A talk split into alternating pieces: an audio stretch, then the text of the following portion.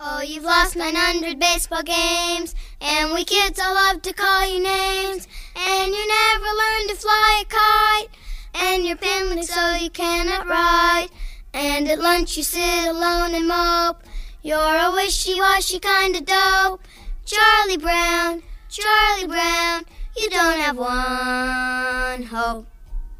Yes, I do, yes, I do, that little girl who's new smiled at me, smiled at me at lunch today.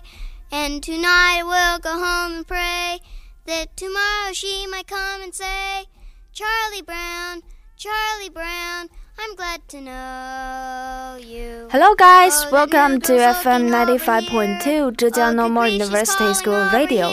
This is English Bridge. I'm your friend Clarice. So happy to come back to English Bridge again, though I still miss my winter holiday. But I have to accept the truth, right? New semester is coming, and I can't be as lazy as I was in winter holiday. And today our topic is not about holiday or the new semester. It's about Snoopy, our childhood memory, and you maybe have already known from our background music, right?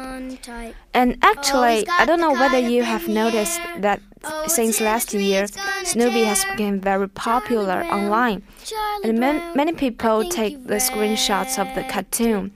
Things that are printed with Snoopy became very popular as well, like some t-shirts, bags, or some mobile phone shells. And here comes some exciting news. That is, Apple is producing new content about Snoopy and other Peanuts characters. Because I really love Snoopy and I've bought lots of Snoopy products. And actually, I love all the things with Snoopy. And recently, I just bought a new set of pajamas with the Snoopy on it. So I was really excited when I heard the news.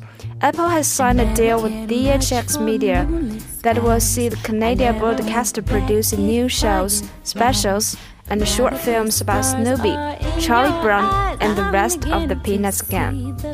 那苹果公司 在去年拿下了 Snoopy 的版权，而且将在今年推出新的花生漫画的影视改编作品，包括剧集、特别集和短片等。